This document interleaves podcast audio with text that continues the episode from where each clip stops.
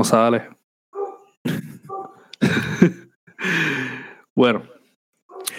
Yo no sé por qué necesariamente vamos a hacer un episodio de un recap de cine cuando sabemos que la mejor película, hands down, de no solo este año, sino que de esta década y de todas las anteriores, hasta potencialmente los 90, es Zack Enfrentamiento Mortal. Correcto, eso merece un aplauso. Esto se merece un aplauso con las nalgas. Eso es lo que estoy haciendo. Ah, ok. Ah, ya.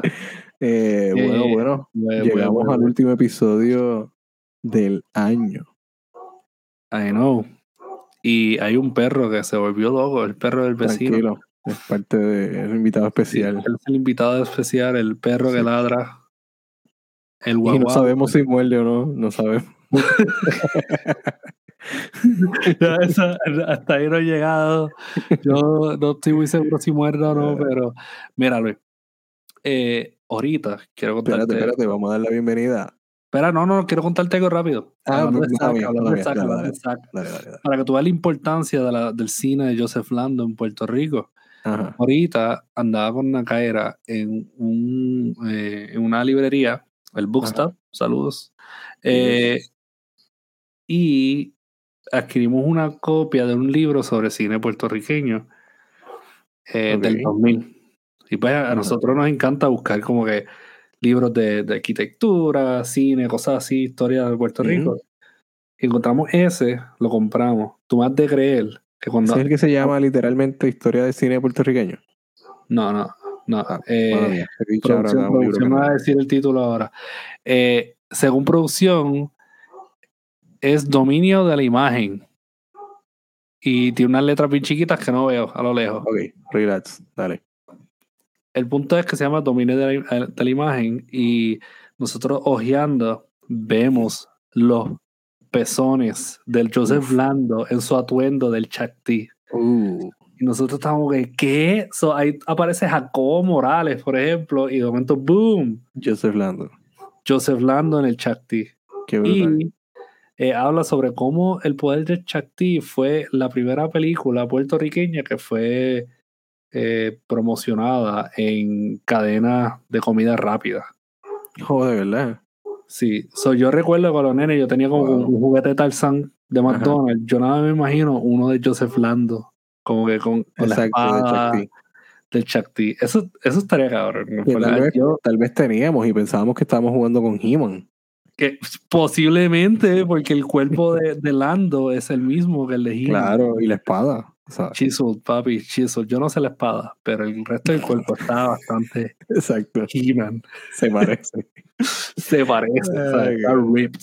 sí, no, no, y hablando del, del poder del Chakti, eh, esa película hoy día es una, una pieza bastante buscada, ¿no? Por, por, Sí. por los, los cinéfilos de Puerto Rico. Así que si Joseph Lando escucha este episodio y nos quiere enviar el file, y chévere. podemos hacer un episodio hablando de, de, del poder de Chakti y alguna, qué sé yo, Todo, todo de Barbarian o algo así. todos los filos están buscando eso, los Sí. cinéfilos y el resto de los filos. Sí. Eh, así que, y también están trabajando en la secuela de esa película. So, probablemente vemos como que un 4K restoration. Debe venir un de Sí, debe venir un reestreno por ahí. Sí, un lo vemos 4K en plaza. restoration, eso es lo que yo espero. Y un Sí, video sí. commentary por Joseph Lando, Estaría genial. explicándome mano. cada parte. Sí, estaría bueno. O sea, yo no pido mucho, pero por favor, si Joseph Lando pudiera como que tomarse un break de volar y, y vender libros sobre su culto, podría entonces como que eh, Está cerrando este la puerta, chica. Oh, sorry. Yo pensaba, es que estoy, estoy, ey, estoy diciendo que él es un hombre muy ocupado. ¿Qué pasa? Claro, claro. Anyways, ¿verdad? Cuando dicen cine de culto, yo no sabía que Zack se lo tomó tan en serio. literalmente. Ya, no, no- no tenía que formar un culto primero para después tener una película de culto. para Ah, perdón. la película. Mala O sea, mía, mala mía. eh, cine de culto en todos sus ámbitos. Eh, pues mira. Primero que todo, bienvenidos a Cine Escritura. Y Bienvenidos. este es el último Escritura. episodio del año del 2021, justo en la entrada del round 3 de COVID llamado Omicron. Esta temporada promete. Uh, pero Esta ¿sabes temporada qué? sí que ¿Sabes promete. qué, Luis? Yo, a pesar de todo, yo estoy bien, bien negativo, porque no puedo estar positivo. Ya, ya estar positivo es, Sí, es una, literal. una literal. lástima. Es una lástima, sí, sí.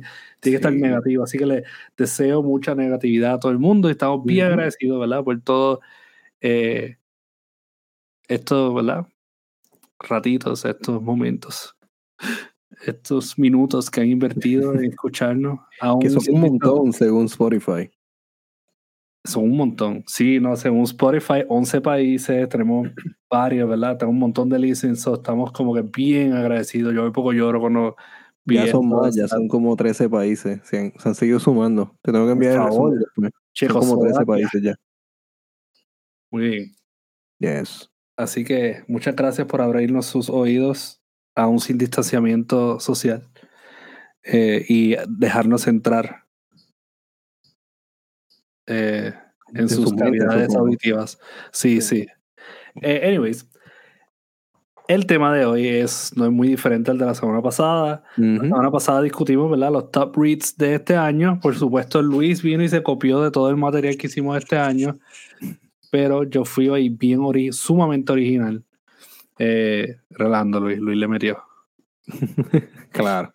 Eh, esta semana, ¿verdad? Eh, vamos a estar trabajando con lo que es el cine. Eh, por eso empezamos hablando de cine, no era porque quería como que compartir mi anécdota sobre el Chakti. Es que Exacto. bueno, para empezar a hablar de cine, pues hay que recibir las bendiciones de los cine dioses. Yo- ¿Cómo era que se llamaba el, el personaje de, de. Dios en Zack? Luz Pater. Uh, Luz Pater. Bueno, ya con la bendición de Luz Pater vamos a empezar esta vaina. Exactamente. Ok, bien. So, eh, cada cual escogimos cinco películas. Da la pata de que este año las mejores cinco películas que vimos son del año. Así que, pues, eh. Vamos a comenzar desde eh, la quinta y así sucesivamente nos movemos a la mejor película del año según nuestra opinión inexperta. Bueno, Luis, yo quiero hacer, sí, voy a, voy a dar el puesto número 5 y voy a hacer algunas aclaraciones. Eh, esto es un puesto, esto es un top 5 porque este año yo no vi tantísimas películas para hacer un top 10. Eh, honestamente fue un mal año en términos de ver películas, de mantenerme al día con lo del 2021. Em, y esta lista es súper, súper subjetiva. Eh, obviamente está hecha con lo que alcancé a ver. Y segundo, eh, mis criterios pues los voy a ir diciendo, voy a tratar de ir justificando cada, cada puesto. Tú hablas como si estuviste todo el año con los ojos cosidos. De que como si los párpados te, te los cosieron. No, es que estaba viendo otras cosas, tal vez que no, Ah. o sea, no- este no fue un año que estuve Ujú. tan pendiente a lo que estaba saliendo. Ok. Y con decirte que fui solamente dos veces al cine este año, eh, Es por el COVID, es por el COVID. No es por Oh, tu vida claro, definitivo. Y, y no valorada como maestro. Es por el COVID. Exacto, continúa. exacto. Eh, pues nada, el puesto número 5 y empezando con esta lista haciendo trampa, no es una película, es una miniserie y es definitivamente la mejor miniserie que vi, o la mejor serie, punto, que vi este año, una serie de HBO Max, un original de HBO Max, Mayor of Easttown. ¿Sabes cuál es, verdad? Uh, he escuchado de esa. No la he visto, pero sí, he escuchado. Mayor of Easttown es una serie de, eh, pues ya lo dije, de HBO Max, protagonizada por, Dios mío, lo tenía aquí ahora mismo y se me fue, perdón. Voy para allá, dame un segundito. Aquí estamos, Kate Winslet, protagonizada por Kate Winslet, eh, en lo que yo considero que es una de las mejores eh, actuaciones de su carrera. Me encanta cómo ella nos presenta a esta eh, agente, o esta inspectora más bien, como investigadora de la policía, no sé ni, ni cómo llamarla a su, a su puesto, detective, detective. Em, una mujer madura eh, que no, la serie nunca intenta presentarla como el estereotipo de la mujer eh, sensual o el, el, objeto sexual, ¿sabes? No, para nada. Ella, primero que no viste nada femenino en términos de, de, su imagen, se ve como, pues, como una mujer de edad mediana eh, que está bregando con un montón de situaciones familiares y personales y no tiene nada de tiempo para bregar con, con tal vez con, con, lo romántico, aunque sí hay interés amoroso en la serie y toda la cosa, pero es más bien la serie un drama de un drama criminal acerca de esta joven que aparece muerta y como todo el pueblito pues vamos descartando personas, vamos viendo posibles sospechosos, las razones que hubieran tenido para matarla o alguna implicación que hubieran tenido en el caso y finalmente pues nos enteramos que todo es aún más complicado de lo que parecía al principio. Me gusta mucho, me gusta mucho esta serie. Definitivamente fue lo de lo mejor que vi que vi en el año. Patricio. Pues está muy interesante eso. Eh, gracias Luis por esa exposición. Eh, Ok, ahora vamos para algo interesante. Dale, tú eh, no, mira, honestamente, yo he querido verla. Mucha gente me dice que es este tipo de miniseries que es como que una película larga, como vino David Lynch y hizo The Return to Twin Peaks, como vino eh, Wayne and Refn y hizo la de Too Old to Die Young. Eh, es como que ese tipo de serie y he estado por verla, pero eh, siempre como que pues surge algo. Así que pasa, algo pasa. como un momento para poder verla. Pero definitivamente la voy a estar viendo en el 2022. Sí, vale, vale, vale la pena. Mi número 5 también es una serie limitada. Slash puede ser una película, y sí fue una película, y es basada en una miniserie, que también fue una película, eh, por uno de mis directores favoritos, Ingmar Bergman, eh, esa serie salió en el 1973, titulada Scenes from a Marriage. Eh, y esta serie, eh, ¿verdad? Sigue a este profesor y a una, si no me equivoco, ella era una, bueno, en la original, ella hacía divorcios, ¿verdad? Eh, ella era como una abogada, slash psicóloga, slash yo no sé qué. Eh, el punto es que ella, ¿verdad? Eh, dirigía parejas en el momento que se iba a divorciar y pues toca estos temas sobre el amor y la el factor humano, ¿verdad? Que viene dentro de todo, porque ahí viene lo que es el resentimiento, todos estos temas. Así que el director Agai Levy eh, este año tiró el remake y aquí él invirtió los roles que la original puso y exploró el amor, pero en el siglo XXI. Recordemos que ya han pasado eh, casi 50 años desde que salió la original. Sí, el 73 fueron casi 50 años atrás. Y pues está difícil porque la original es muy buena. Pero esta está brutal también. Eh, explora todo de una, punto de vista diferente, de nuevo invierte los roles y no es necesariamente negativo. Eh, cuando digo eso es que como cuando estamos viendo a esta pareja, ¿verdad? Discutir los temas del amor, ellos sucede algo entre ellos que hace que se separen. So, la, en sí la, la película slash miniseries eh, pasa en 10 años. Son, son literalmente escenas de un matrimonio hasta que llega su divorcio. Eh, y está brutal, de verdad está brutal. Yo vi esta serie y yo estaba bien skeptic. En realidad yo estaba como que pues, vi el primer episodio y nosotros estábamos como que pues interesante, es buena, están haciendo buen trabajo. Y mientras más episodios pasaban, de verdad que mejor se ponía. Definitivamente la recomiendo. Y recientemente descubrí eh, producción me regaló el, la colección de, de, Bergman y descubrí que habían hecho una secuela de A Scenes from a Marriage que fueron 30 años después, el 2003. y la parejita ya está viejita. Eh, y se llama Sarah y es excelente. toca los temas de la pareja, pero en, bajo otra luz y es bien existencialista, media deprimente, pero súper cool. Así que definitivamente hay mucho material para todo aquel que es fanático de estas cuestiones del amor y, y hablar sobre las dinámicas de pareja. Eh, definitivamente la serie nueva pues incluye cosas que la vieja no aparecían. Así que definitivamente chequero. Ah, plus está, está Oscar Isaacs. El tipo está bien duro. En este podcast amamos a Oscar Isaac. Oscar Isaacs es bello. O sea, está Jessica Chastain, ¿sabes? Ok, Jessica Chastain, ah, bonita, pero Oscar Isaacs, oh, chacho, eso es un monumento andante, bro. Un monumento de la sensualidad. Qué bien, pues mira, me vendiste, me vendiste la serie. Solamente yo lo único que escuché fue esta Oscar Isaac. Sí, eso es todo lo que necesitaba. No, mentira, mentira. Ponerte, debes ponerte como que condones o cuando vayas a ver a Oscar Isaac. No vayas a quedar embarazado. Okay. Mira, te pregunto, la segunda, la segunda película, ¿sabes si está disponible en algún servicio de streaming?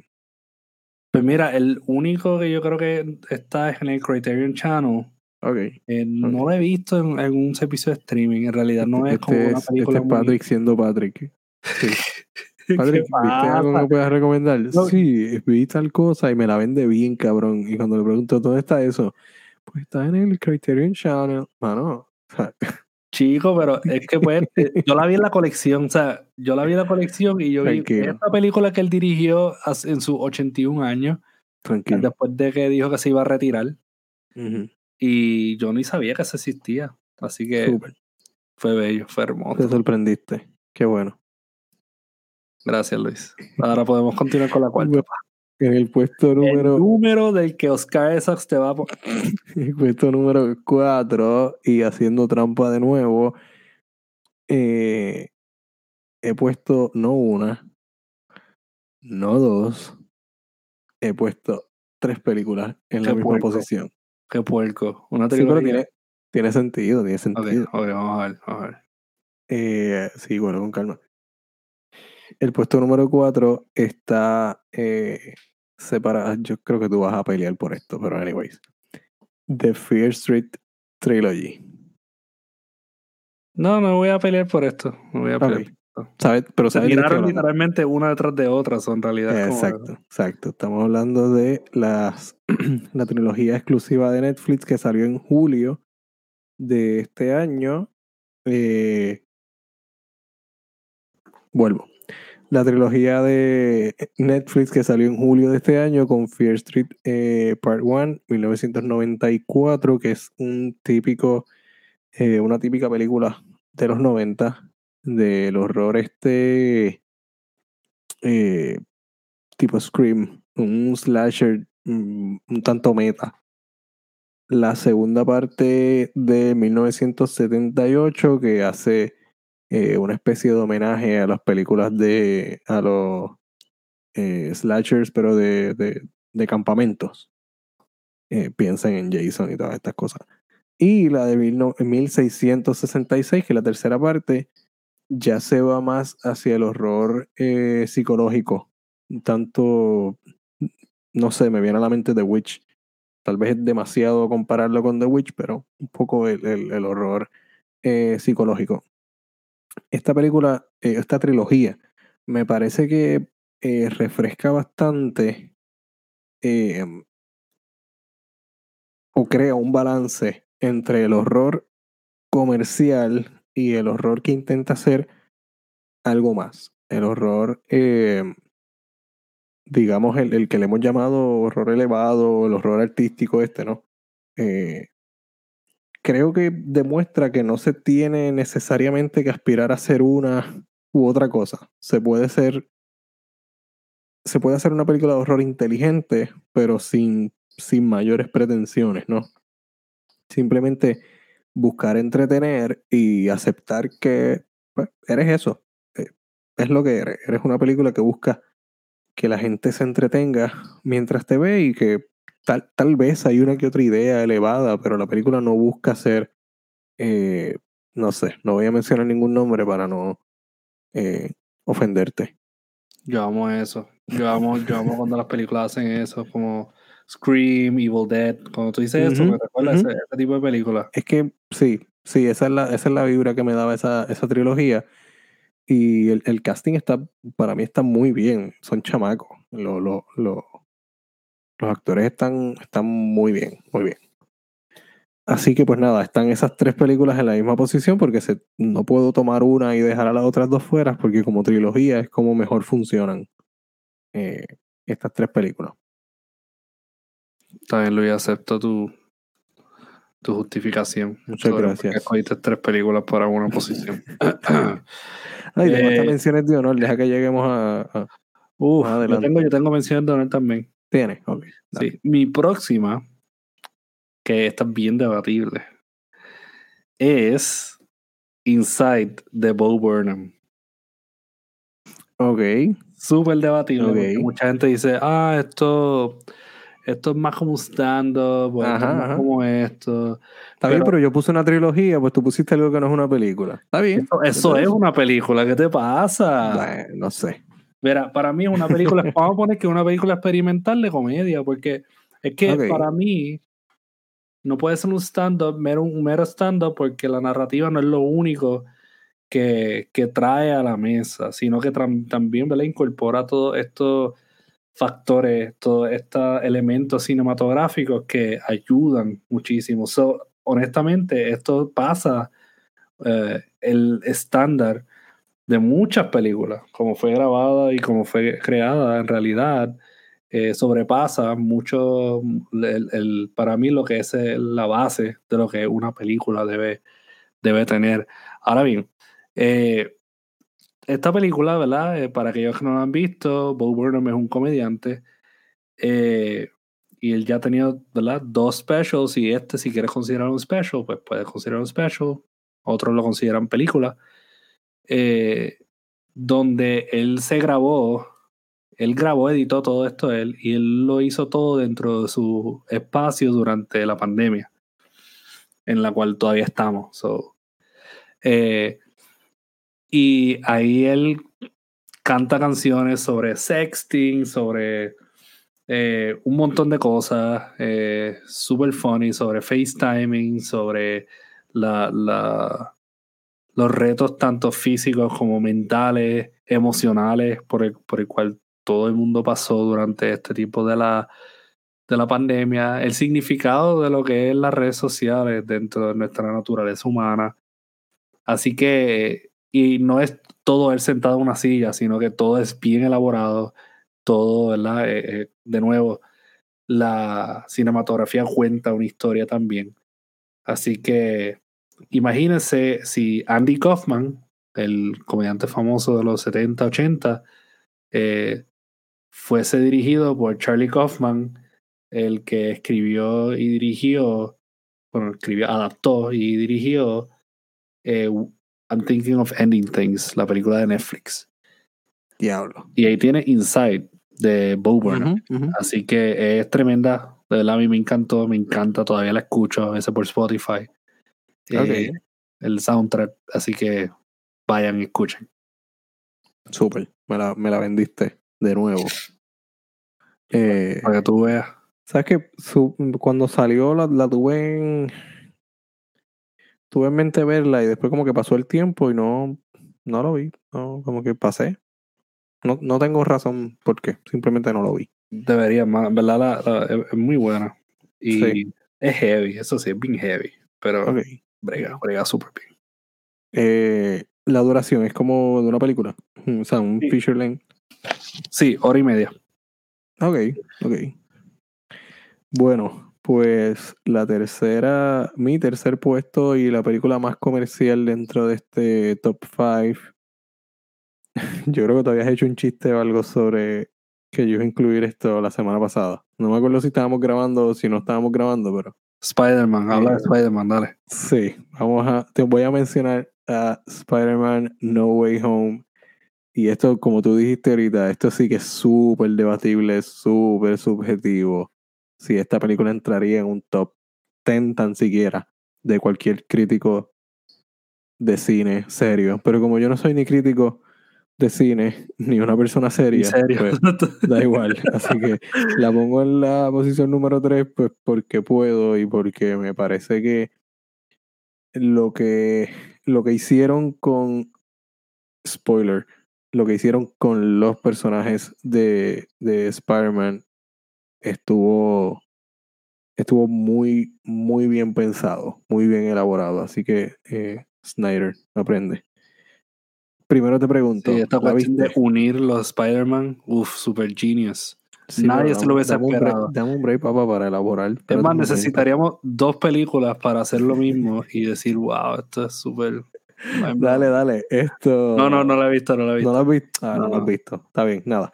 Ok, a lo que me refiero con eso, y voy a explicar de la forma más eh, breve posible, es que las primeras dos películas de Spider-Man siempre habían, de, del Spider-Man de Tom Holland me refiero, habían sufrido bastante de que se sentían como, por lo menos la, la primera, se sentían como una especie de, de, de- de paréntesis dentro de eventos más grandes. Como que sí, sí, esto es una película de Spider-Man, pero realmente lo que estamos haciendo es preparando el terreno para otra película de Avengers o este tipo de cosas, ¿no? Sí, Eh, entonces tenías también a Tony Stark de alguna manera presente, eh, ya sea dándole gadgets o dándole trajes, y era como que la gente decía, sí, pero es que esto no es Spider-Man, porque sin, sin la presencia de Tony Stark, pues no estaríamos teniendo a este Spider-Man. Esta película se siente si como tú la... Chiqui Star, hermano. Exacto, exacto. Y sí, y con, con el bate. Mala mía, mala Eh, sigue. No, tranquilo, tranquilo. No, no, no, no, no, solamente me desconcentras y me voy por la tangente, pero tranquilo, no pasa nada. Esto. ¿Ves? Eh, eh, Pasa esto. me olvido por completo lo que estaba Ok, sí, pues estaba hablando de cómo se siente como un paréntesis entre Ajá, eventos ajá, más grandes y cómo ya, ya. siempre estaba Stark. eh, Esta película se siente o es varias cosas al mismo tiempo. Es la primera película propiamente donde tú sientes que conoces al, al Peter Parker de Tom Holland y también es un regreso a- al 2002, a los que vimos al primer eh, Spider-Man en el cine con Tobey Maguire o a los que vieron Andrew Garfield. Sea cual sea el Spider-Man que tú consideres que es el tuyo, con el que tú creciste, está allí presente y tiene su propia personalidad. No se sienten como, como copias uno de otro. O sea, los, sí son el mismo personaje, pero son de universos diferentes. Y eso hace bastante rico el multiverso, utilizando la palabra cliché de la película, de todo este personaje, ¿no? Además de que, voy a decir esto, creo que Willem Dafoe se merece. Te voy a mirar a los ojos mientras digo esto. Se merece una nominación al Oscar por su actuación. Si Ledger pudo ganar mejor actor interpretando al Joker, yo creo que él merecería tan siquiera estar nominado. Ya, dije lo que dije. Anyways, pues eh, no, no, en verdad he escuchado mucho que él mejoró el personaje del Green Goblin. Mano, es Eh, que mejoró al personaje de Green Goblin, suena como un understatement. O sea, Sí. es que no- nos damos cuenta 20 años después que el fucking Green Goblin nunca necesitó una máscara. hmm, Que, que él sin, sin máscara, sin el casco, es hasta más tenebroso cuando se ve así con, con esta locura del personaje. Hasta más tenebroso que el Goblin con la máscara esa de los ojos grandes y la boca abierta. Sí, ahora que lo menciona, no le dieron suficiente auge cuando pudieron haberlo hecho en las originales. Y la ropa que termina usando, que tú, dentro de toda la euforia de la película, de que si sale aquel, sale aquel otro, esto, cuando él aparece vestido al final ya como con los retazos de la ropa que tenía puesta, el traje del Green Goblin que nunca se lo quita, y, y una especie de túnica que se pone, Mm. que se parece, ¿no? De, de alguna manera eh, intentan ser fiel al- al- a la ropa del Green Goblin del, del, del cómic. Eh, te das cuenta que lo, lo que dije, ¿no? Que esa versión del, del Duende Verde hubiese sido muy, muy efectiva en 2002. Pero bueno, ya han pasado 20 años. Literal. Y con todo eso, Willem Dafoe still got it, así que... Sí, sí, mano. Y definitivamente sí, sí. Cuando puedas verla, yo sé que no está en tu prioridad verla. Cuando No, puedas es que, verla, mano, es que como se iba a llenar tanto, honestamente, yo sí he ido al cine varias veces durante el no un COVID. lunes o un martes por la mañana. Sí, voy a considerarlo, voy a considerarlo. Es que pues ten- tiene estos, estos malditos nerdos calvos con lentes que van a ver la película Con lentes redondos. con lentes red. no, mano, yo estaba medio envidioso, yo quiero verla, pero Yo Pues, mano, honestamente, como yo te la spoileé aquí con con Tranqui. guille, cabrón. tranquila, me dijiste Mala final y todo. No, no, no te dije el final, tranquilo. Hace falta que me digas que, No, que el cosas, duende mata cosas. a uno de los Spider-Man. A dos, para ser exactos, pero está bien. Gracias. No, mentira, mentira, no, no, eso no pasa, Eh. eso no pasa, eso no pasa. Eh, pero mata a uno. De todos modos, Eh, Eh, no, tranquilo. no, no lo mata. Está bien. No, no lo mata, no lo mata. Eh, pero pues vela, mira, vela. Dale. He escuchado que, que la tía May aquí es más débil porque no, no aguantó Sí. un golpe con el gliders y sin embargo la tía May que parecía que tenía 180 años en la Sí. primera, esa tipa aguantó explosiones y de No, todo. que estaba en la noche. todo. ¿Sabes qué? Lo más que me molestó a mí de esta película es que la, la, la tía May de este universo nunca llega a darle los 20 pesos así como las abuelitas mafiosas. Uh, ajá, como que le Eso pasa. sí me- Eso me molestó mucho. Esta tenía TH móvil obligado. Ah, eso fue. Sí, esta se veía Sí. más como que de Miramar. Pasó por paper. Full paper. Eso fue. no era Pues mira, me voy para la tercera, Luis. Dale. Quiero verla, quiero ver Spider-Man. So, en realidad, no voy a hablar mucho de eso, pero quiero que me la siga spoileando. Pero Dale. todos sabemos Yo, que. yo lo, lo anuncié, dije spoiler. Eh, tercer lugar, tengo a The Green Knight por David Lowery, el director de A Ghost Story. Eh, ¿Qué pasó? ¿Qué pasó? Es que no ¿Está lo dije al No, no lo dije al principio, pero nada. Termina, termina y te digo, te digo por qué hice eso. The Green Knight de David Lowery, el director de Ghost Story, que nosotros. Discutimos A Ghost Story junto a la novela La Mortajada. Eh, así que vayan y chequen ese episodio. Eh, trata sobre, ¿verdad? Sir Gawain, si no me equivoco, es- así se pronuncia el nombre, eh, que es como el sobrino de King Arthur. Y es una historia básicamente sobre Navidad, en cierto modo, porque empieza en estos tiempos donde viene el Green Knight. eh, primero eh, tenemos el personaje del, el- del protagonista, el, el sobrino de, de Arthur, que es esta persona que no es un knight, eh, no tiene leyenda propia, no tiene nada que lo respalde, respalde su valentía, su honor, como era el código de todo caballero en aquel entonces. Así que él técnicamente está buscando esto. Y durante una cena, una cena con el resto de los, ¿verdad? De los knights, llega el Green Knight y reta, ¿verdad? A quien sea que quiera retarlo a, a un duelo a cualquiera de los knights, ¿verdad? Eh, pero no iba a ser cualquier duelo, sino que, según el Green Knight, el que gane se va a llevar su hacha, ¿verdad? Pero en un año esa persona tiene que visitarlo a él, porque en un año exactamente el Green Knight le va a devolver cada atajo que esa persona le hizo con la hacha.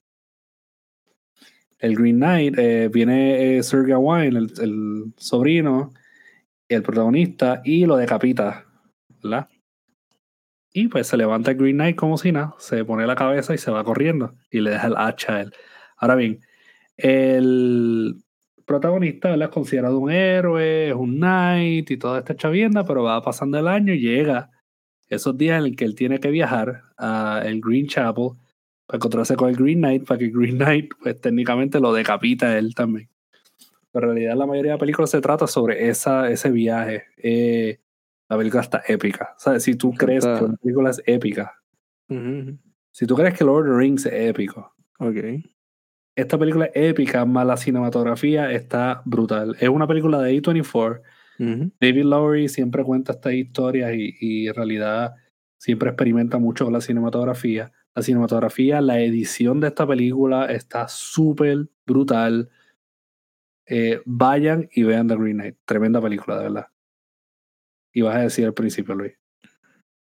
Ah, sí, sí, pero te iba a decir antes que me encanta la presión que, que le pone eso a, a uno. Como que yo te voy a dejar que tú me des cualquier golpe. Pero en un año yo te lo voy a devolver. Eso está genial. Es como Sí, que si tú pudieras hecho un tajito y ya, pero un tajito no lo iba a ganar. Exacto. Sí, porque ese es el asunto. Tienes que derrotarme. Y para derrotarme, pues tienes que chavarme. So, pero la película, ¿sabes? Estas Wow. cuestiones de honor y, y Exacto. Sí, sí, sí. Sí, esto, hay esto es tantos temas en esta película, mano. Tantos temas, tantos temas, que uno se queda como que pues no sabe ni por dónde empezar a hablar. Tengo entendido que es basado en un poema medieval. Sí, un poema esta medieval. película. Sí. Sí. Sir Gawain and the Green Knight, creo que se llama. Algo así, algo así. Em, ajá, que iba a decir al principio que, que tratáramos de adivinar cuál iba a ser el, el- el primer pick de, de cada uno. Pero mm, mi. eh, yo, yo me iba a ir por, por The Green Knight para ti. Pensé que ese iba a ser tu número uno. Por eso fue que. Papi. Por eso fue que. la, la- la número uno. Iba a decir algo bien, bien sucio y jodido, pero no lo voy a decir. Eh, Ya- no, es que ya no sé, ya no, ya no me atrevo a adivinar la número uno tuya. yo no sé cuál es la tuya tampoco, honestamente. No, no, que- no creo, no creo. Anyways, no, y no. es bastante subjetivo. La- Estas próximos dos picks en verdad podían estar en cualquier posición, uno u otro. Eh, no sé ni por qué me terminé decidiendo a que estas fueran la Bello, posición 1, posición 2. bello. Pero antes de continuar, Luis, Dale. si este es el primer episodio que usted ha escuchado, ha llegado al último episodio del año, así que va a tener bastante material para cubrir. Eh, nosotros tenemos sobre 40 episodios. Yes. Eh, hay de todo nuestro experimento, ¿verdad? En todos los episodios encontrar eh, un double feature que, que conste de una película y una, una obra literaria que ¿verdad? tenga que ver con el mismo tema. No trabajamos adaptaciones, aunque sí hemos hablado sobre el tema de las adaptaciones. Así que vayan y vean nuestro repertorio. Vayan y visítenos en Instagram, estamos como Cine Escritura Podcast, y vayan y visítenos en Facebook, estamos como Cine Escritura. Y de nuevo le agradecemos mucho a todas las personas que nos escuchan, mucho amor, mucho cariño a todos, mucha salud sobre todas las cosas. Y continuamos con el episodio. Súper. Excelente año y gracias por estar aquí con nosotros desde febrero. Escuchan el mejor podcast de cine y literatura de este país. Creo que el único. mencionar que es el único que se dedica Nada, nada. Hay otros podcasts de cine y de cultura popular que son muy buenos. sí, No quiero, no quiero antagonizar con, con nadie. Anyways, mi segundo pick es una película británica de este año que se llama Censor. No sé si sabes cuál es. No, no No, ok, vamos No. a contar Censor. Voy a, no voy a contar demasiado de la trama para no. Duh, nunca lo hago. Es una película británica. Está disponible. Deja de reírte de mí. Está disponible en Hulu, me parece. Sí, esta película está disponible en Hulu. Y trata acerca de. em, Enid se llama el personaje principal. Enid. Enid es una. O sea, trabaja censurando filmes. Estos filmes. Es una película. eh, entiendo que la trama se desarrolla en los 80. Creo que nunca lo mencionan. Sí, en los 85. Y ella trabaja eh, censurando estos filmes que llamaban los video nasties. Eh, películas extremadamente violentas, usualmente cine de clase B, que se transmitía o se distribuía muchas veces de forma eh, ilegal. Entonces, eh, ella ve en una película, porque además de, de- su trabajo estamos viendo eh, situaciones familiares de ella o de su pasado, Y en una película ella ve a esta actriz que se le parece demasiado a su hermana que desapareció cuando ella era cuando ellas eran adolescentes. Em, ella empieza a buscar información sobre la película, sobre el director, sobre los distribuidores, etcétera, etcétera. Y sobre la actriz, obviamente, empieza a buscar otras películas de ella y se va mezclando esto de, de su trabajo con su pasado y con los dramas familiares. Y entonces ella empieza a disasociarse de alguna manera de lo que es la realidad versus estas visiones que está teniendo. Empieza a tener una especie de, de, pesadillas, empieza a buscar a esta muchacha para ver si en efecto es su hermana. Pues nada, la película va por ahí. No es que sea una super película. A mí me, me gustó bastante lo que vi. Me sorprendió eh, lo que hicieron con una trama como esta. Obviamente es horror psicológico. Eh, en cuanto a miedo como tal, no hay demasiado. Pero sí está esta parte psicológica. Yo creo que lo he dicho siempre aquí cada vez que hablamos de películas de horror eh, modernas. Los dramas intrafamiliares donde esas mismas relaciones son las que llevan al horror. Para mí son súper efectivos. Y esta película es un ejemplo de eso. Mezcla una persona que es básicamente adicta al trabajo con esos dramas eh, intrafamiliares y creo que lo hace de una forma bastante, eh, bastante efectiva. Vayan a Hulu si quieren verla. Sensor se llama. Me encanta. Eh, de hecho, estos, estos dramas así familiares que son, que traen elementos de horror, me vuelan la cabeza. Eh,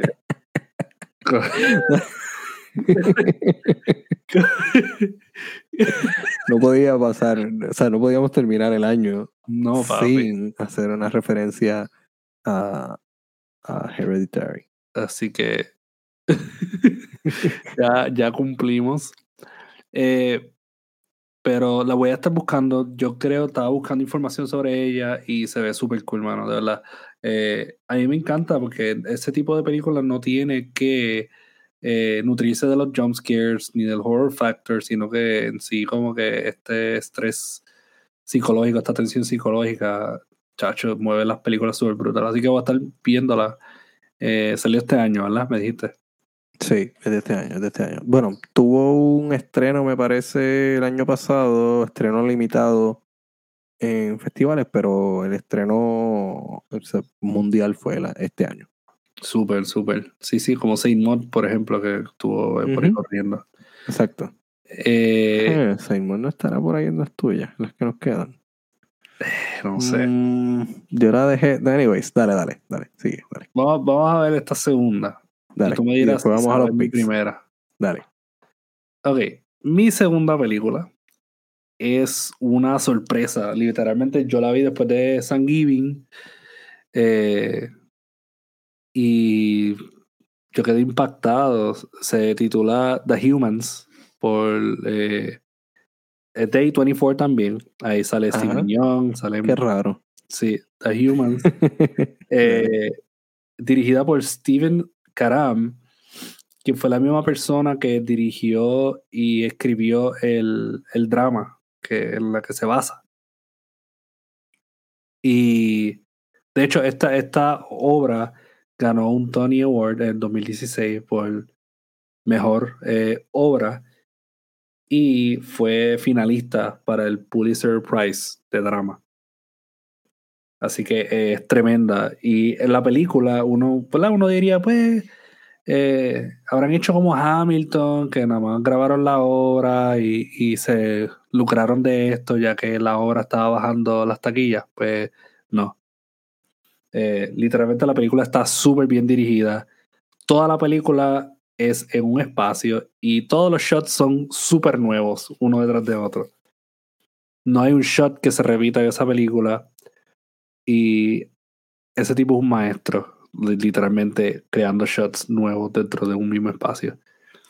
Eh, la película per se se trata sobre esta pareja que vive en un apartamento en Nueva York y es bien chiquitito, cerca de Chinatown. Ellos invitan a su familia, a la familia de la, de la mujer, a cenar en Thanksgiving. Y pues ahí traen a la hermana, eh, está el papá y la mamá, y está la abuela que tiene Alzheimer's. Y en toda la película, pues tú estás viendo estos roces, ¿verdad? Y estás, vas enterándote de estas tensiones familiares. También hay una tensión adicional porque esto sucede luego de eh, el ataque terrorista del 9-11. O sea, hay muchas tensiones eh, fuera de solo la dinámica familiar. Es excelente drama familiar y se siente casi como una película de horror. Así que definitivamente The Humans es súper recomendable. Yo no sé cómo esta película se ha escapado del radar de mucha gente. Sí, bueno, definitivamente. Del mío se escapó por completo. Pero puedes encontrarla por Showtime. Eh, Yo la vi por, ¿sabes? Yo la vi por, por ahí. sí. Pero fue un release de Showtime y una colaboración con A24. Eh, Estoy viendo aquí que la película está, está eh, aparece como un comedy drama.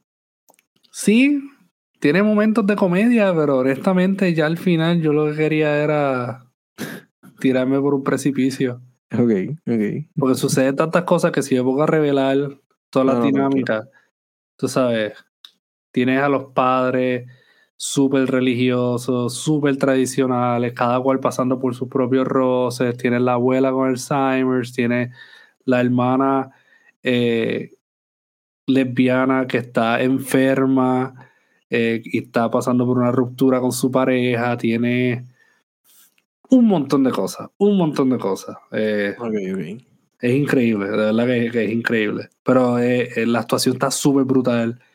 Y la cinematografía, eso a mí me voló la mente. La cinematografía es lo más que me voló la mente, fuera de la actuación. así que, sí, tremenda, tremenda película. Tremenda película hands down, mi segunda favorita del año. Eh, y, eso, y eso fue considerándolo, como que estuve considerándolo un rato. Oh, wow. ¿Tuvo cerca de ser la primera? Tuvo, tuvo por ahí, tuvo por ahí. Ok, ok.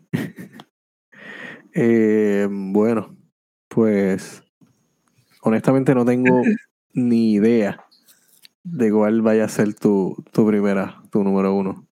Te voy a preguntar, me has hablado de ella.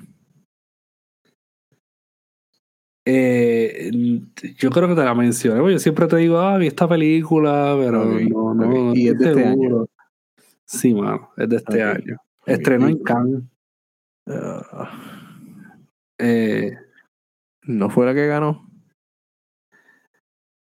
Este año. No, no, no. Yo no sé ni, yo honesto, yo la vi, yo la vi. honestamente, está en mi, en mis menciones honoríficas, pero ah, okay, tengo mi yo tengo mis dudas de por qué esta película ganó como que. Sí, he leído sobre ella, pero no, no sé. Nada. No me voy a aventurar a decir tu nombre porque no, no sé, ni idea de qué, de qué vas a decir. Pero tengo dos menciones honoríficas. Cuenta. Eh, la primera es para mí, eh, cae en esta categoría de mención honorífica bajo el subtítulo de Es tan mala que es buena. Eh, y estoy hablando de Malignant. Porque me disfruté bastante la experiencia. y tiene. Creo que tiene todo. Yo creo que te escribí esto en un mensaje reaccionando a la película. Esta película tiene todos los ingredientes para convertirse en una película de culto. Definitivamente. Solo le falta Joseph Lando. Eso, es lo único. si tuviera Joseph Lando, ya fuera una película de culto. Eso hubiese sido como que la película de culto. Exacto. Y estaría genial porque tendría dos en el mismo año. Exacto. Anyway. no, no, no lo tiene. Y la segunda, haciendo un poquito de trampita por eso del año en que salió realmente, pero el año en el que tuvimos acceso a ella, obviamente estoy hablando de Saint Mark que aquí le dedicamos un episodio hablando de ella y de, y de Carrie. Así que esas son mis dos. Probablemente tengo más si lo pienso, pero por ahora esas son mis dos menciones de honor. Primero, yo diría que mi mención de honor está Titán, que es la que ganó el, el Can. Eh, yo te voy a ser sincero, yo no sé cómo esa película ganó. Como que es surrealista, a mí me encanta el surrealismo, me encanta el horror, el body horror. Está chévere. La actuación es lo mejor de esa película. La actuación está brutal. Pero es como que es como si una película empezara con un tema, después dijera, ay, voy a coger un break, voy a poner un ciajillo y voy a. Vengo ya mismo. y después mira, y es como que, hola, aquí estamos de nuevo. Eso, o sea, e, eso, ese fue mi problema con la película. Se sintió como que se fue por un lado una tangente y escogió la tangente más difícil para explorar y se perdió un ratito y después vino. Ok. Eh, eso fue buena y muy original.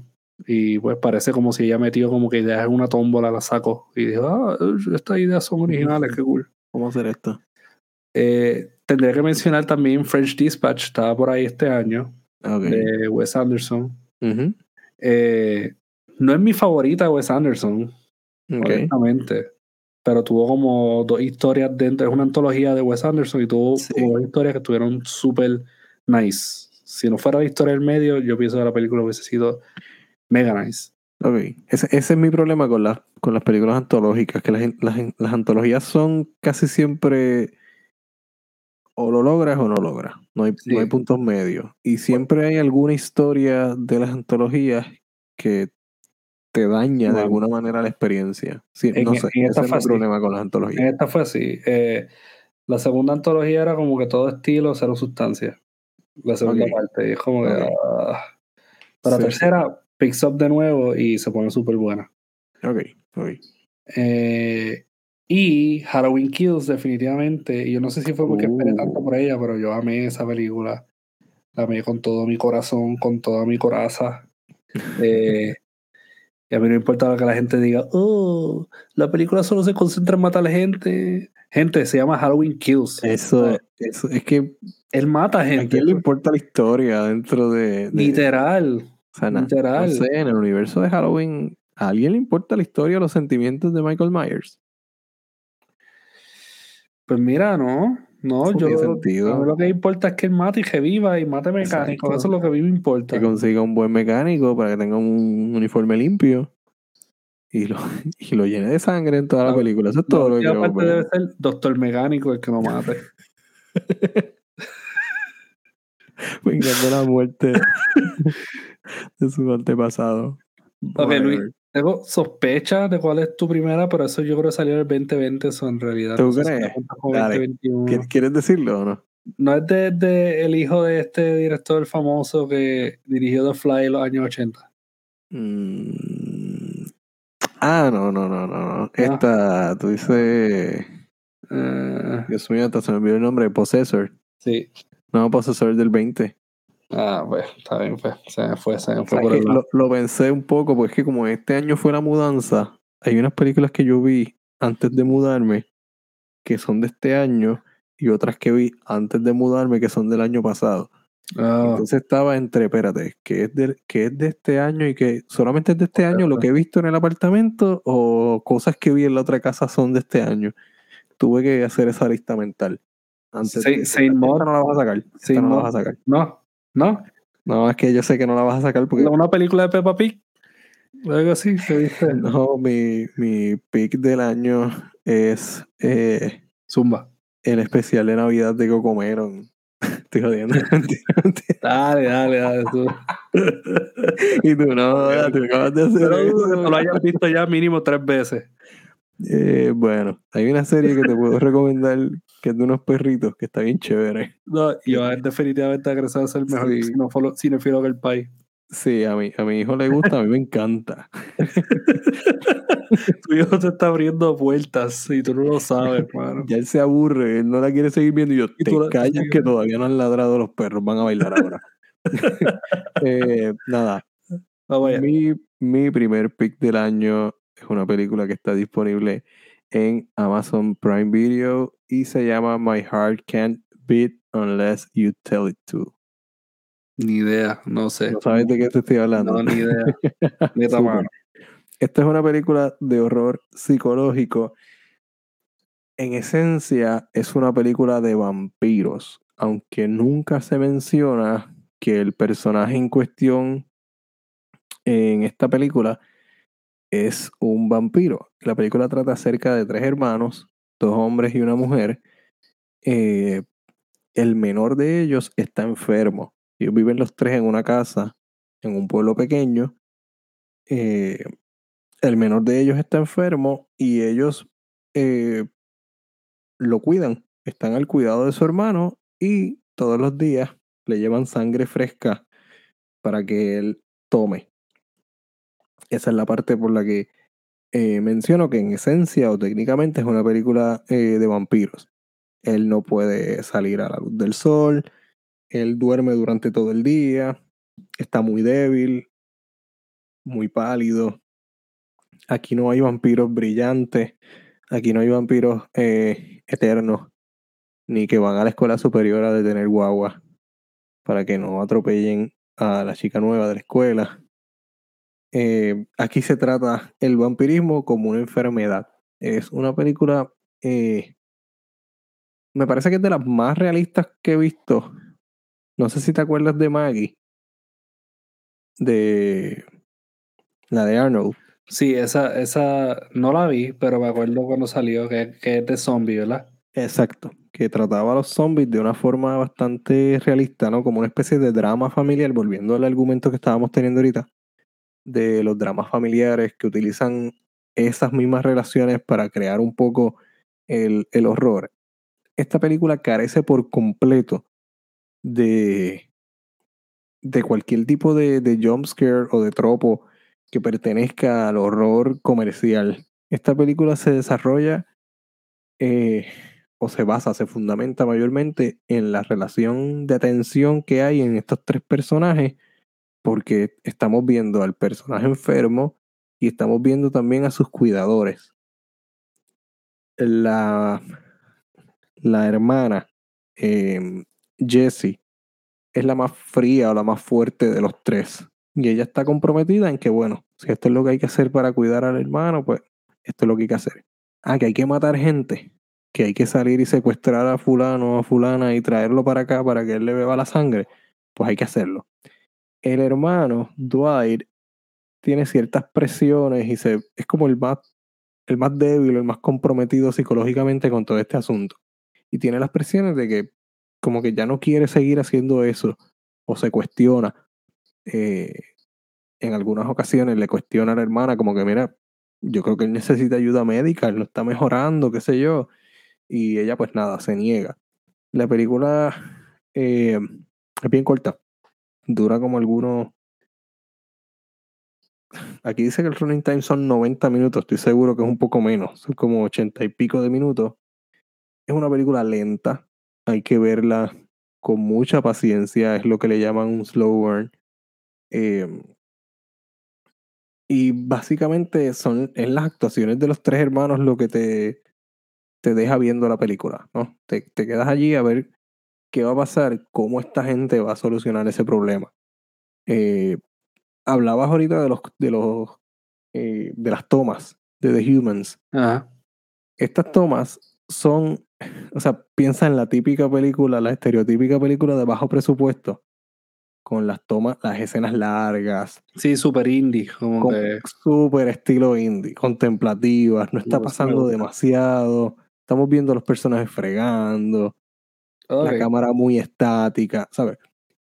De alguna manera, esta película está en mi primera posición porque me gusta ver cómo la gente con poquito logra mucho, ¿no? El, artista tratando de hacer algo eh, y haciéndolo bastante bien, haciéndolo de una forma creo que efectiva, con los recursos que tiene a la mano.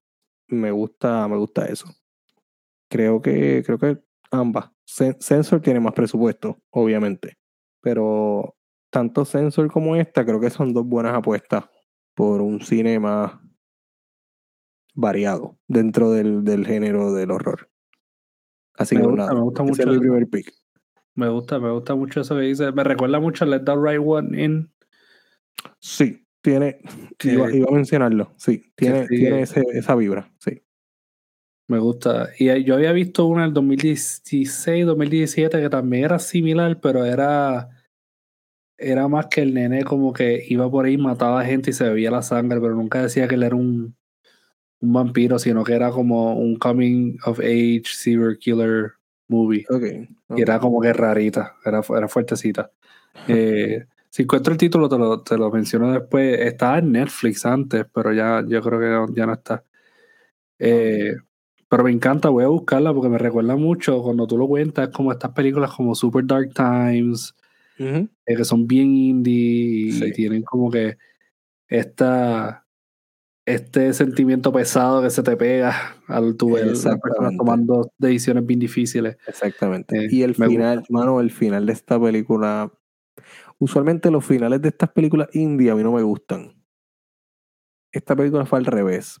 No, es que te aburra, porque es tan corta que no tienes como tiempo para aburrirte, pero hay momentos en los que tú, eh, ok, entiendo lo que estás haciendo, tal vez estás estirando un poco la toma para llegar a los 90 minutos de, de, duración ¿no? de la película.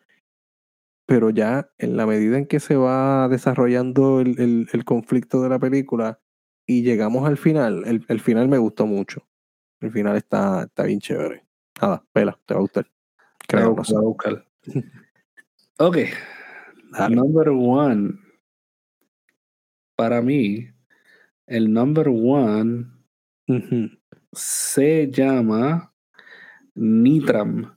Eh, no sé si has escuchado de Nitram, mm, dirigida, por Justin Curcell, que él dirigió una película bien fría llamada Snowtown. Cuando digo fría no me refiero al nombre del lugar. Es que este hombre se dedica a hacer biopics de gente bien jodida en, Australia, aparentemente. Y Snowtown eh, es un biopic sobre unos asesinos en serie, un caso bien famoso allá. Eh, porque se refiere al lugar donde transcurrieron los hechos, que fue en Snowtown.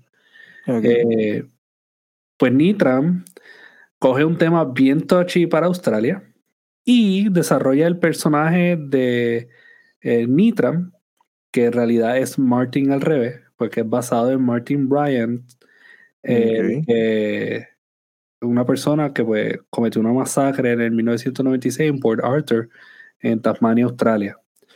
Eh, después de eso, después de esa masacre en 1996, que fue tan heavy eh, el impacto que eh, literalmente banearon la mayoría de las armas en Australia. So, por eso Australia es tan y tan y tan y tan y tan y tan y tan y tan estricto en cuanto a estas cuestiones de armas. Así que el director que también vive ahí, donde ocurrieron los hechos, decide hacer un biopic eh, no un biopic, en realidad es como que los sucesos que llevaron a esta persona a tirotear eh, Port Arthur.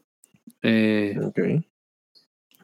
la película, ¿verdad? Sale Caleb Landry Jones, que no sé si se acuerdan, es el hermano blanco weirdo de Get Out, que parece una salamanca. descripciones te gustan.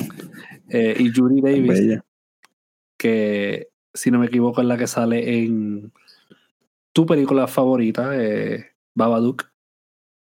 Eh, Essie Davis, Essie Davis, que también sale en la película, sí, sale también, Davis y Essie Davis. Exacto, pues sale Essie Davis y Judy Davis, exacto, pues Essie Davis.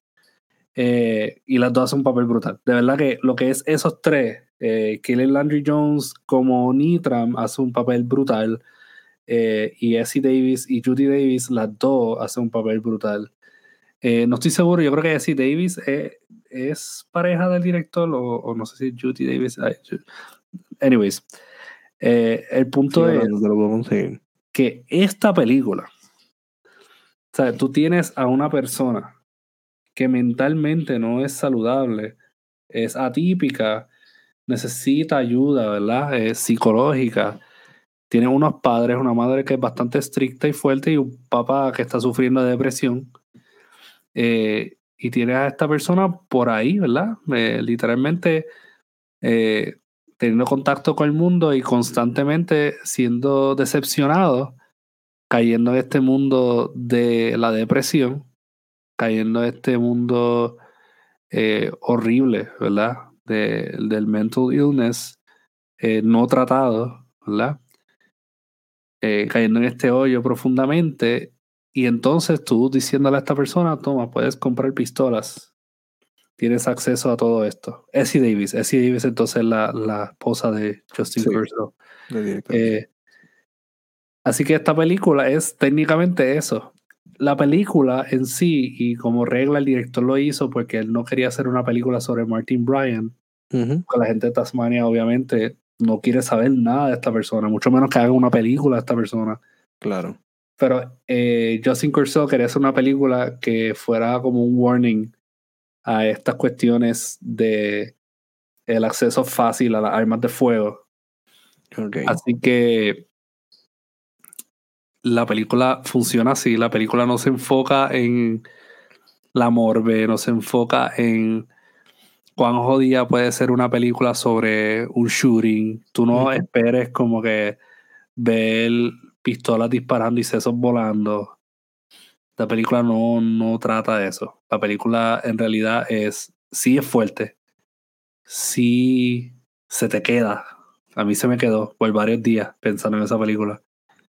Eh, pero no del- de, la manera en que uno lo piensa. Así que para mí esta película este año es eh, insuperable. Eh, tremenda, tremenda, tremenda película, de verdad.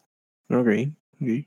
No la he visto. Ah, Sí, hablamos hablado de ella la semana pasada. Me mencionado. Mira, la película, honestamente, yo traté de hacer trampa, traté de hacerme una cuenta en Stan, que es donde está la película disponible, porque es una película original de Stan. Es un servicio de streaming australiano, ¿verdad? Sí, es un servicio de streaming australiano, es único Australia. Así que personas fuera no pueden tener acceso, si no los van a bloquear como me hicieron a mí. Eh, yo tuve que Ok. ver online, así que Sí, yo estuve meses esperando esta película, meses. O sea, trataste de verla de forma legal, te lo impidieron. Y Pagué, me vamos. pidieron, me devolvieron el dinero y yo dije, fuck it, voy a buscarla. Y La Ok. busqué y la vi. Eh, y es tremenda película, de verdad, un bombón. Como dato curioso, no sé si lo sabes, pero eh, Martin Bryant está cumpliendo 35 cadenas perpetuas más 1.652 años en prisión sin posibilidad de eh, libertad bajo palabra.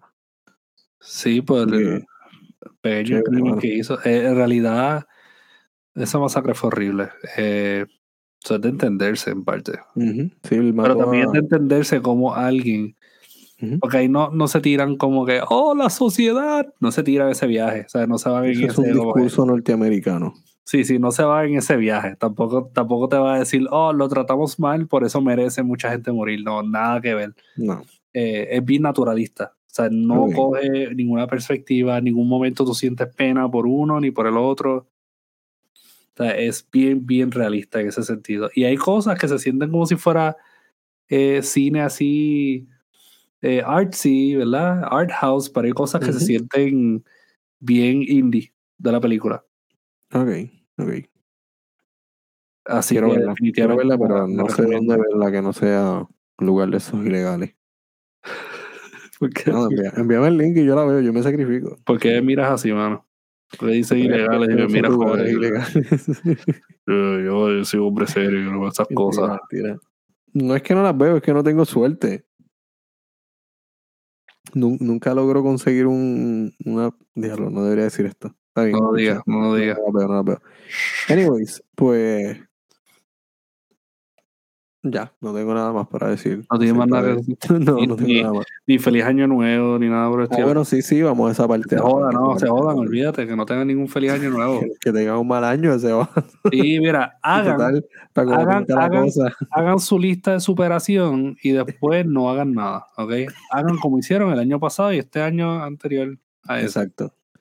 Oye, te pregunto, ya que este es el último, gracias por darme ese cue, ya que este es el último episodio del año, ¿tienes alguna resolución para el 2022? Morir. No, no, en realidad. Resoluciones, seguir con ustedes, seguir aquí en este podcast. No, Eh, yo dije ustedes al público, no a Luis, pero eh, no, no. jodiendo Luis, yo quiero seguir contigo. Esto es una relación de años. Eh, seguir el podcast, leer más. eh, tengo un par de proyectos por ahí flotando. Así que cumplir con proyectos, ¿verdad? Libro nuevo, el cortometraje que dirigí. Y that's basically it. Y un viaje. Mínimo un viaje, si no sale otra variante del COVID. ¿Y tú? Súper, súper. Eh, bueno, lo del viaje, suerte con eso. Cuando llegue la variante de Megatron la vamos a pasar un poco mal. Pero, pero pues. Sí, la, la, variante Chingatron 3000. sí, sí, sí. Eh, pues mira, eh, yo hice esta pregunta y no tenía pensado una respuesta realmente. No mentira. Como resolución para el año que viene, yo a mí no me gusta ponerme resoluciones y, y si las pongo, pues me gusta que sean simples o alcanzables, realizables. Y definitivamente leer más, porque este fue un mal año de lectura. Leer más, em, seguir eh, haciendo crecer el podcast de la medida en que sea posible. Eh, voy a decir esto mientras grabamos porque si no, no lo vamos a hacer, así que nos voy a obligar. Em, lanzar merch del podcast. por favor, Luis. No me mires mal, por favor. Por favor. merch del podcast. Y eh, volver a escribir, bueno, porque estábamos hablando ahorita antes de grabar sobre eso, volver a escribir. Sí, pero no habías dicho que eran metas alcanzables, Luis. No. Desgraciado. Yo, mira, ahorita estaba esperando a que Luis como que diga algo de que va a escribir o está escribiendo, así que gente, ya sabe, coméntenle. Luis, sí, por favor. Por favor. Presionenme. Te necesito. Eh, nadie me. Eh, está bien, dale. Ya, ya, ahí va, ahí va, ahí va. Ah. Me estoy pasando mucho con Omar.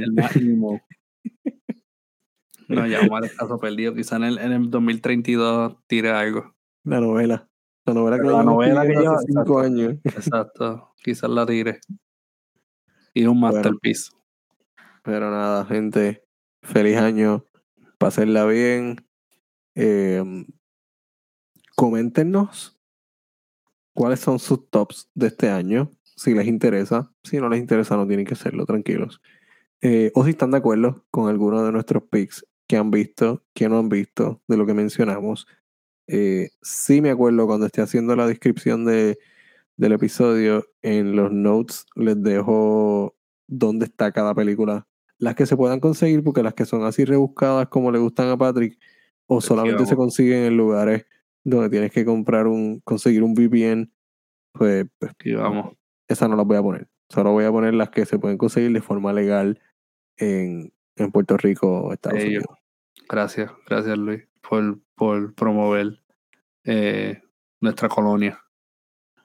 Bueno, no, no, es mi culpa, ¿verdad? Que no podamos ver todo tipo de cine, porque aquí solo llega el cine norteamericano, pero pues.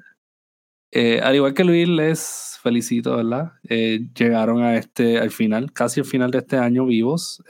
por favor, mi gente, todos aquellos que estén con una infección andante alrededor de Omicron, traten de no janguear, ¿verdad? Eh, sin mascarilla por ahí. Traten de protegerse porque yo necesito esa reproducción. No, no, en realidad eh, los necesitamos vivos, ¿ok? Así que mientras menos gente se enferme, más felices estamos. Bueno, eh, los necesita, mentira, no, mentira. También. Pero este año, no, honestamente, este año, pues no nos fue tan horrible pero está siendo bastante horrible últimamente. Sí. Eh, yo tuve que hacer una de esas filas eh, horribles de los laboratorios. De laboratorio. Ok. Y sí, tuve, una, sí tuve una fila eh, porque sucedió algo, ¿verdad? Que estuve, no en contacto, pero cerca de alguien que estaba positivo y esa fue la caga más grande del año del 2021. Así que hagan como yo, protéjanse, salí negativo, salió todo bien, estoy contento, feliz. Eh, nada, un abrazo a todos y nos vemos el año que viene. Feliz año, se cuidan. Venimos con más el año que viene. Hasta luego.